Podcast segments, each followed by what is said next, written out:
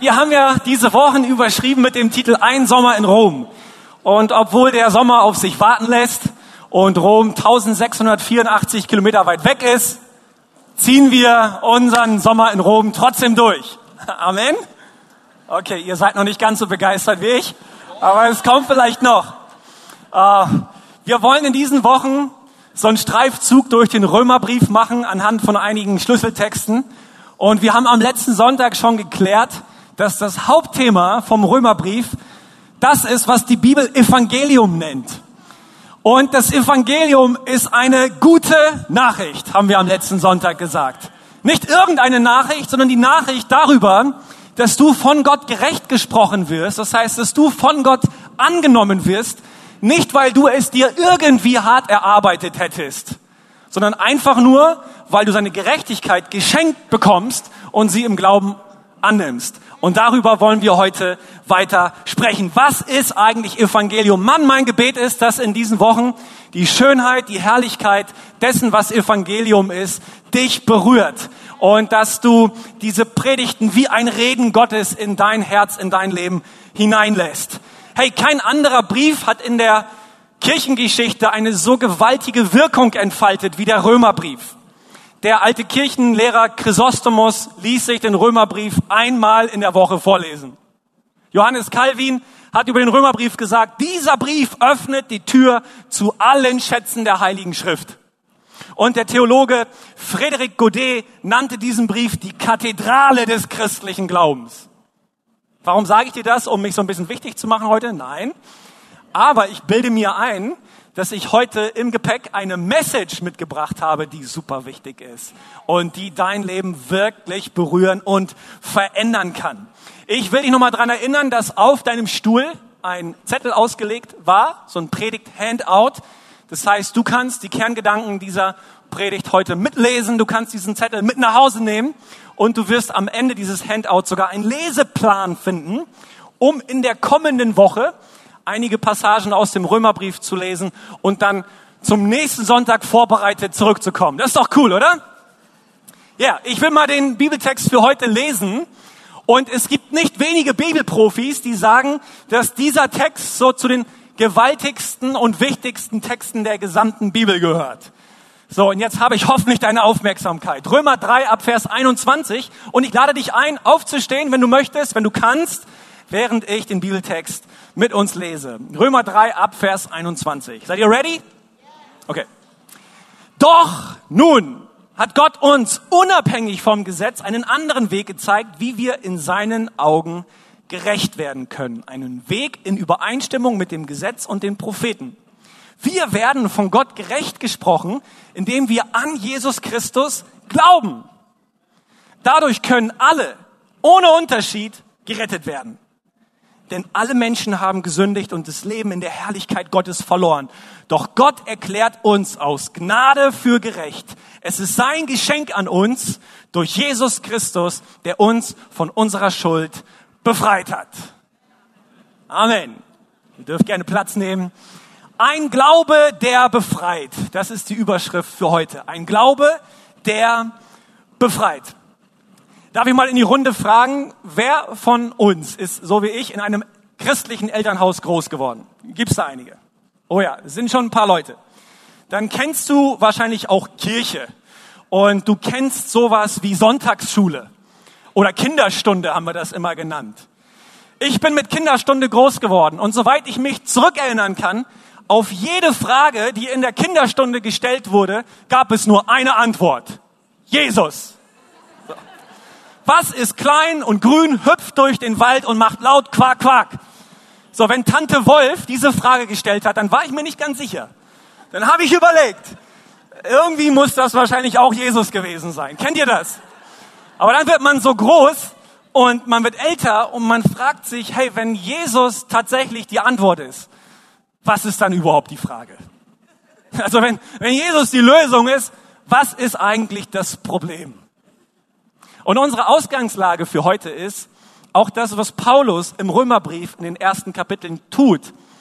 Hey, wir können eigentlich das Evangelium nur dann als gute Nachricht begreifen, wenn wir das ganze Drama, das ganze Dilemma im Hintergrund verstehen. das Evangelium ist erst dann gut und schön, wenn du die Kehrseite, das Schlechte verstanden hast. Und in den ersten Kapiteln des Römerbriefes macht Paulus deutlich, dass ausnahmslos jeder Mensch auf diesem Planeten hilflos verloren ist. Und ich weiß nicht, ich kenne deinen Hintergrund nicht. Möglicherweise lebst du super fromm. Oder du lebst völlig gottlos. Ganz egal, wir hocken hier heute Morgen alle in einem Boot. Das macht Paulus deutlich. Wir alle haben die Herrlichkeit Gottes verloren. Ich will uns mal in seine Argumentationslinie mit reinnehmen. In Römer 1, Vers 20 sagt er, seit Erschaffung der Welt haben die Menschen die Erde und den Himmel und alles gesehen, was Gott erschaffen hat. Und können daran ihn, den unsichtbaren Gott, in seiner ewigen Macht und seinem göttlichen Wesen klar erkennen. Deshalb haben sie keine Entschuldigung dafür, von Gott nichts gewusst zu haben. Bin mir nicht sicher, ob dir dieses Argument einleuchtet. Mir schon. Warum? Ich liebe die Natur. Ich liebe die Schöpfung. Die Berge, den Himmel, die Ozeane. Wow. Aber nicht nur das Große, das Endlose, sondern auch das Kleine und die Teilreiche. Ich gucke es mir an und ich habe automatisch eine Ahnung, es muss einen Schöpfer geben. Es bringt mich auf die Spur Gottes. Ich habe gerade letzte Woche mit meinen Kindern äh, Libellen, Schmetterlinge und Frösche gejagt. Das machen wir manchmal. Und wir haben tatsächlich einen kleinen Frosch gefangen. Ich weiß nicht, wie es dir geht, wenn du so einen kleinen Frosch anschaust. Ich finde den richtig, richtig schön. Und wie er sich bewegt, wie er springt, all das gibt mir eine Ahnung davon, dieser Frosch muss designt sein. Und Paulus sagt schon zu den Menschen von damals, ihr schaut die Natur, die Schöpfung an und ihr kapiert doch, es muss einen herrlichen Gott geben. Wenn schon die Menschen damals auf die Spur Gottes kommen mussten, wie viel mehr dann wir. Wir fliegen mit einem Helikopter über den Grand Canyon. Wir tauchen mit irgendwelchen Unterwasser, Unterwasserbooten bis auf den Meeresgrund. Wir schießen uns mit Weltraumkapseln in den Orbit und beobachten aus dem Universum den Planeten Erde. Und all das, ganz ehrlich, gibt uns doch eine Ahnung davon, was wir sehen, das kann kein Produkt des Zufalls sein. Aber dieser Gedanke, der ist für uns Menschen so unangenehm, dass wir ihn wieder verdrängen. Weil wir spüren, wenn es einen Schöpfer gibt, dann sind wir möglicherweise von ihm abhängig oder vor ihm verantwortlich. Und deswegen schieben wir diesen Gedanken beiseite. Und anstatt den Schöpfer in das Zentrum unseres Lebens zu stellen, stellen wir die Schöpfung in das Zentrum. Paulus sagt in Vers 23, statt den herrlichen, ewigen Gott anzubeten, beteten die Menschen Götzenbilder an, die vergängliche Menschen darstellten oder Vögel, Tiere und Schlangen. Und Paulus sagt, hey, jeder von uns muss am Ende etwas verehren, etwas anbeten. So bist du gemacht. Du bist zur Anbetung Gottes hin gemacht. Und wenn Gott nicht eine Anbetung bekommt, dann zwangsläufig irgendetwas anderes. Und diese, diese Sache ist das große Drama, das große Dilemma, was uns in eine Abwärtsspirale katapultiert hat. In Vers 24 sagt Paulus, deshalb hat Gott sie ihren schamlosen Begierden und unreinen Leidenschaften überlassen. Das Wort ist wichtig. Überlassen. Stell dir mal vor, wie Erde und Sonne miteinander im Gespräch sind. Und die Erde sagt zur Sonne, weißt du was, Sonne? Du gehst mir gehörig auf den Senkel. Also du stehst hier im Zentrum und ich kreis den ganzen Tag um dich herum. Du, du, du. Es geht immer nur um dich. Ja, übrigens hier, ähm, das ist nicht maßstabsgetreu. Wenn das maßstabsgetreu dargestellt wäre, wäre die Erde viel kleiner. Ja, die ist viel zu groß dargestellt.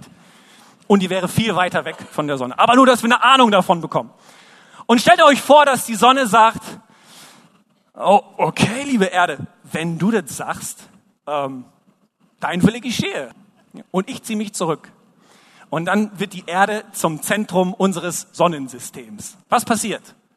Auf der Erde bricht das Leben komplett auseinander.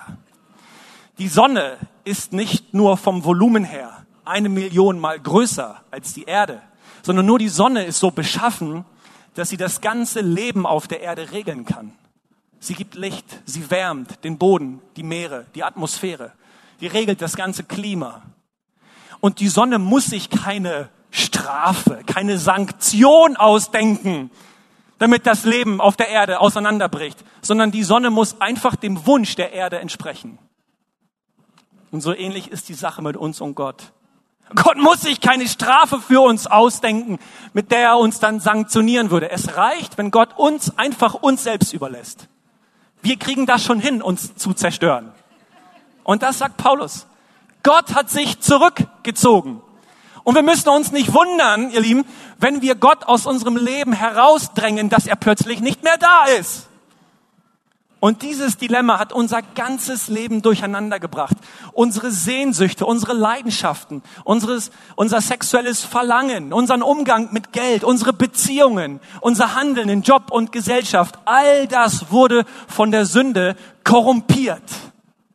Gott hat uns uns selbst überlassen. Und ihr Lieben, das ist so ziemlich das Schlimmste, was uns passieren kann.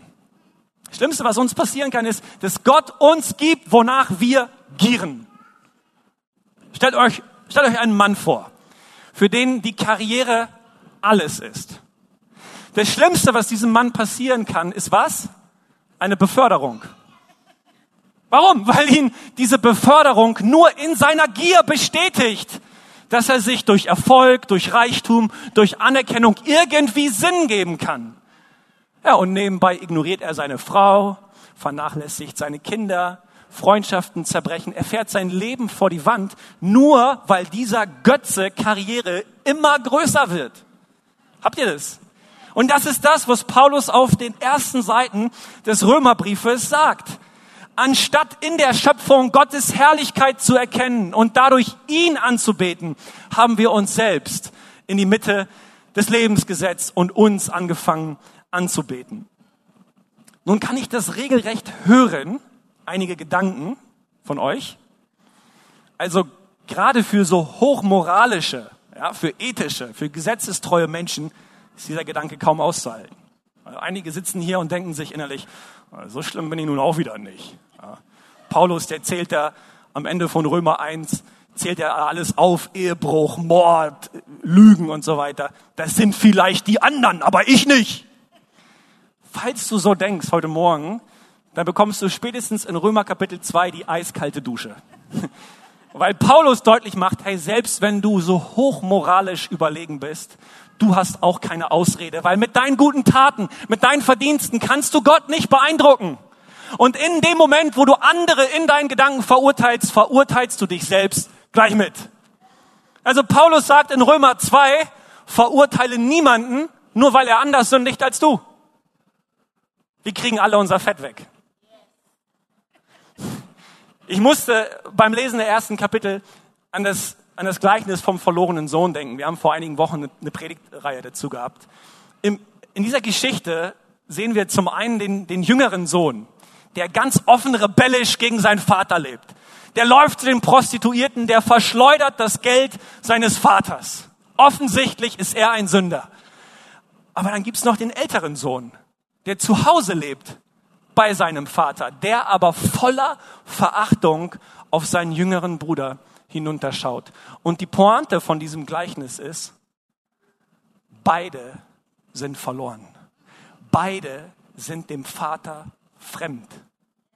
Das heißt, diejenigen Söhne von uns, die so sündigen, dass alle Welt es sieht, und diejenigen Söhne von uns, die so sündigen, dass keiner es sieht, sind alle verloren.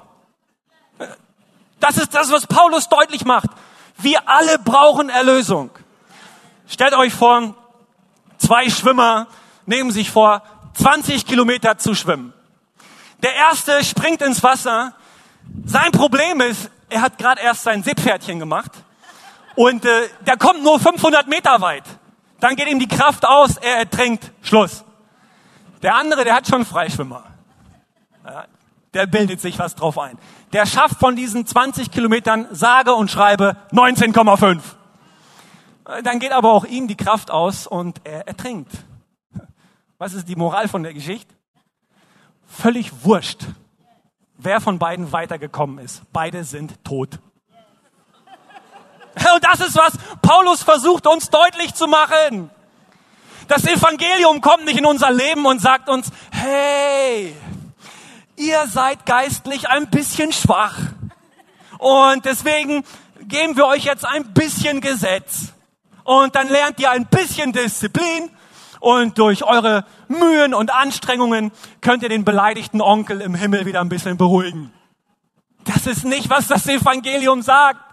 Das Evangelium sagt, ihr seid geistlich tot. Kein Puls, kein Herzschlag, völlig getrennt von Gott und nicht in der Lage, euch selbst zu reanimieren und zum Leben zu erwecken. Das sagt uns das Evangelium. Hey, die Sache mit der Sünde ist nicht, eigentlich bist du total cool. Hey, eigentlich bist du richtig gut in deinem Herzen. Hey, aber auch du machst mal Fehler. Nein, Sünde heißt nicht, du machst mal Fehler. Sünde heißt, du bist völlig getrennt von Gott.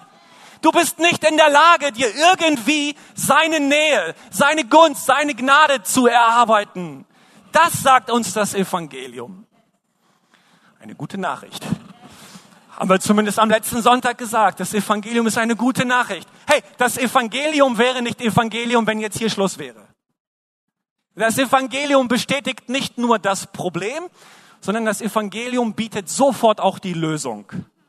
Aber wir müssen eben das Problem verstehen, um die Lösung zu kapieren. Wir müssen die große Frage verstehen, um Jesus als Antwort zu begreifen. Das ist so, so wichtig. Und dann komme ich zurück auf unseren Ausgangstext. Römer 3 ab Vers 21. Doch nun, nun wendet sich das Blatt, weil sich Paulus nun von der Dunkelheit der menschlichen Sünde, dem leuchtenden Diamanten des Evangeliums zuwendet. Also wenn du in der Bibel liest, doch nun, das kannst du nicht einfach nur überlesen. Doch nun leitet die ultimative Wende ein. Doch nun hat Gott uns unabhängig vom Gesetz einen anderen Weg gezeigt, wie wir in seinen Augen gerecht werden können. Und in Vers 22 heißt es, wir werden von Gott gerecht gesprochen, indem wir an Jesus Christus glauben. Wir werden gerecht gesprochen, indem wir glauben. Glaube. Glaube heißt Vertrauen.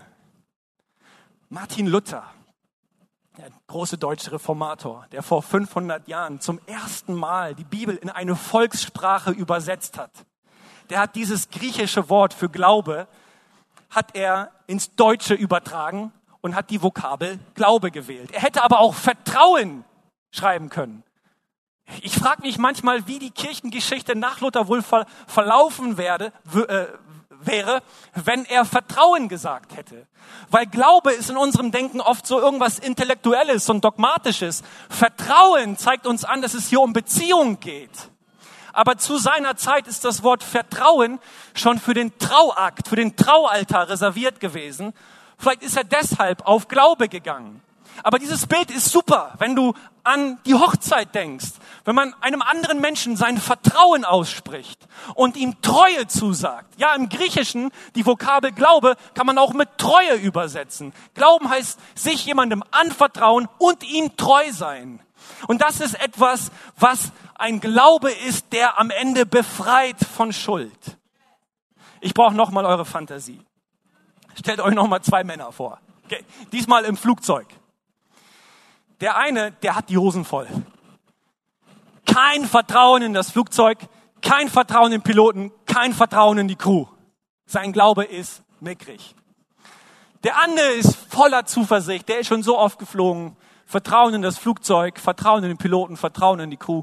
Sein Glaube ist riesig. Am Ende kommen beide unbeschadet am Ziel an. Warum? Der eine hat doch hundertmal mehr vertraut weil es niemals um die Qualität unseres Glaubens ankommt, sondern immer auf die Qualität desjenigen, an den wir glauben. Nicht der starke Glaube hat die ans Ziel gebracht, sondern der Glaube an ein starkes Flugzeug, an einen starken Piloten, an eine starke Crew. Warum betone ich das so sehr? Weil wir so leicht in der Gefahr stehen zu denken, alles klar, mein starker Glaube hat mich gerettet. Mein starker Glaube hat mich geheilt. Mein starker Glaube hat mich gesegnet. Und was passiert bei diesem Denken? Wir nehmen eine Fernbedienung in die Hand und fangen an, Gott zu steuern. Und der Glaube wird wieder zu so einem Selbsterlösungsinstrument. Paulus wehrt sich aber gegen diesen Gedanken und sagt, wir haben uns nichts verdient. Erlösung ist komplett Gottes Werk. Und auf deinen vermeintlich starken Glauben kannst du dir gar nichts einbilden, weil es geht nicht um deinen starken Glauben. Es geht um deinen Glauben an einen starken Gott. Und das ist so wichtig, Freunde, für uns zu verstehen. Und wenn wir den Vers 25 lesen, dann wird's noch konkreter. Denn Gott sandte Jesus, damit er die Strafe für unsere Sünden auf sich nimmt und unsere Schuld gesühnt wird. Wir sind gerecht vor Gott, wenn wir glauben, dass Jesus sein Blut für uns vergossen und sein Leben für uns geopfert hat. Hey, wir sind nicht Kirche. Wir machen das hier nicht jeden Sonntag und in der Woche, um dich zu überreden, Jesus cool zu finden. Das ist nicht unser Ziel, dass du irgendwann auf den Trichter kommst und sagst, ey, dieser Jesus ist echt zu bewundern. Ja. Moralisches Vorbild, ein weiser Lehrer. Nein, es geht darum, dass du deinen Glauben, dein Vertrauen setzt auf den gekreuzigten Jesus, auf den Jesus, der sein Leben für dich gelassen hat. Das ist ein Glaube, der befreit. Das ist ein Glaube, der von aller Schuld befreit. Hey, im Alten Testament sehen wir, dass eine jüdische Familie einmal im Jahr ein perfektes Lamm genommen hat und hinaufgezogen ist zum Tempel. Und der Vater dieser jüdischen Familie legte seine Hand auf das Lamm und bekannte die ganzen Sünden der Familie. Der Priester schlitzte die Kehle des Lammes auf, das Blut floss dahin.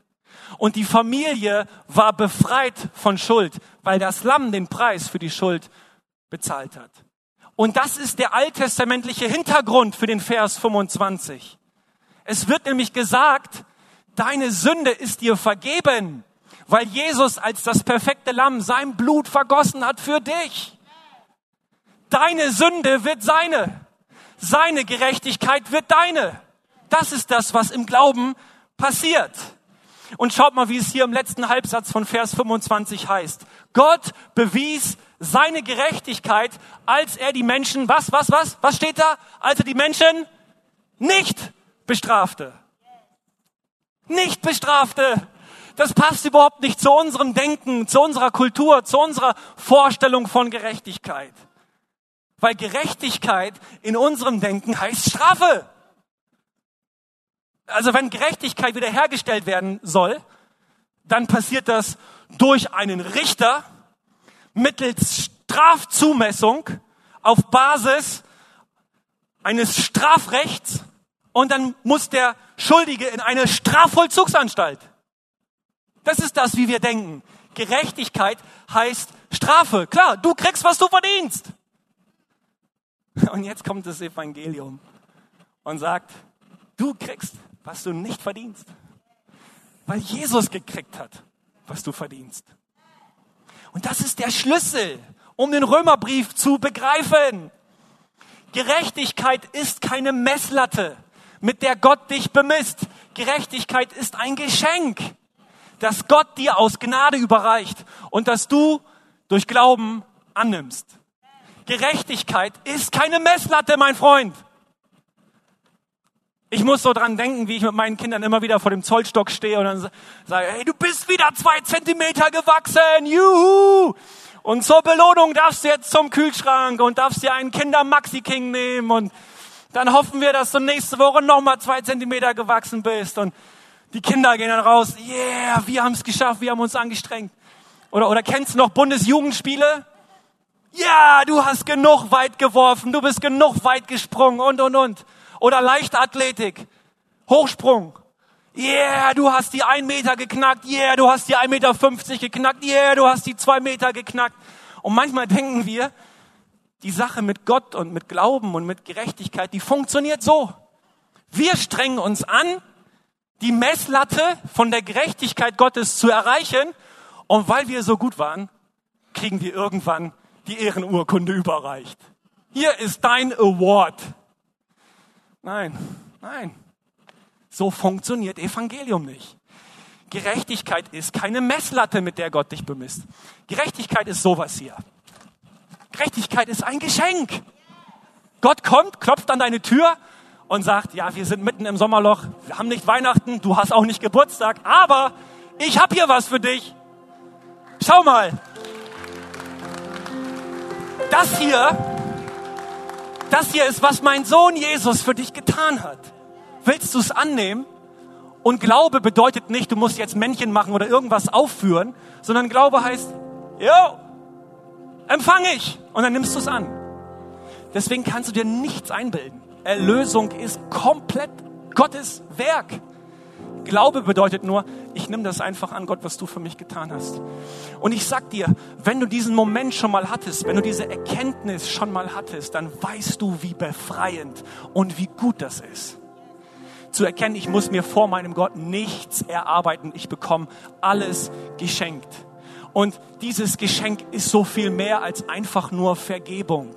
Ja, Vergebung ist super wichtig. Aber Vergebung würde bedeuten, dein rotes Minus auf dem Konto wurde auf Null gestellt. Ist auch cool. Aber Gerechtigkeit bedeutet, dein rotes Minus auf, auf dem Konto wurde ersetzt durch ein fettes Plus. Und jetzt bist du fähig zu leben. Jetzt ist der Heilige Geist dir gegeben. Jetzt hast du Kraft in deinem Leben, Kraft zur Veränderung. Du hast neue Orientierung. Du weißt, wo es hingeht. Du weißt, wer dich trägt. Du weißt, wer deine Sicherheit ist. Du musst nichts mehr leisten, um einfach nur dir Gottes Gnade zu verdienen. Nein, du darfst einfach sein. Du darfst einfach sein. Freunde, ich weiß nicht, wenn uns diese Botschaft des Römerbriefes, wenn uns das Evangelium nicht packt, ja was dann? das ist eine so gute Nachricht. Möglicherweise bist du heute hier und diese ganze Sache mit Kirche und mit Gott, die war für dich immer total bedrückend. Du hast immer ein schlechtes Gewissen gehabt, wenn du an Gott gedacht hast. Warum? Ja, weil in deinem Denken kommt der große strafende Gott, der sich jetzt eine Sanktion für dich ausdenkt, weil du hast nicht genug gebetet, du hast nicht genug gefastet, du hast nicht genug Regeln befolgt. Hey, das ist Gesetz das ist Gesetz, wird dich niemals befreien. Die gute Nachricht ist deshalb gut, weil Gott ein Richter ist, der Gnade vor Recht ergehen lässt. Gnade vor Recht, das ist, das ist ja, das ist in unserem Denken überhaupt nicht möglich. Man kriegt, was man verdient. Und jetzt kommt Gott und sagt, nein, du kriegst, was du nicht verdienst. Mein Sohn Jesus hat ja gekriegt, was du verdienst. Und und das, das ist die Botschaft der Bibel. Das ist das, was wir hier verkünden. Wir werden auch darum bemüht sein, in unseren Predigten immer das Evangelium ins Zentrum zu stellen. Du sagst, ja, aber es gibt so viele andere wichtige Dinge, über die man reden könnte. Ja, hundertprozentig. Es gibt so viele. Aber das Erstwichtigste ist das Evangelium.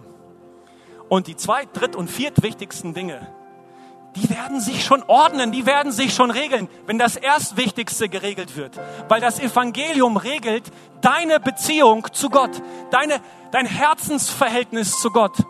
Und das ist der Ursprung von allem.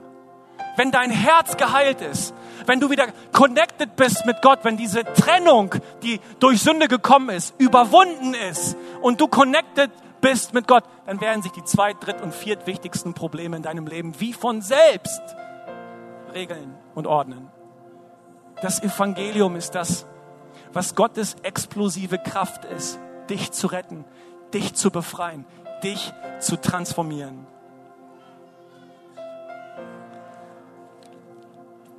Römer 8, Vers 32 und mit diesem Vers schließe ich. Er, der doch seinen eigenen Sohn nicht verschont, sondern für ihn für uns alle hingegeben hat wie wird er uns mit ihm nicht auch alles schenken? Alles schenken. Vielleicht können wir gemeinsam aufstehen. Vielleicht können wir jetzt in diesem Moment unser Herz, unser Kopf, alles, was uns bewegt, ausrichten auf ihn und einfach eintauchen in seine Gnade, eintauchen in seine Gegenwart, eintauchen in seine Nähe. Vielleicht können wir miteinander singen, vielleicht können wir auf Gott schauen können ihn groß machen. Ich lade dich ein, dort, wo du jetzt stehst, schau auf Gott. Wenn du dich wohlfühlst, heb deine Hände als Zeichen, dass du mit ihm Kontakt aufnehmen willst und mach ihn groß.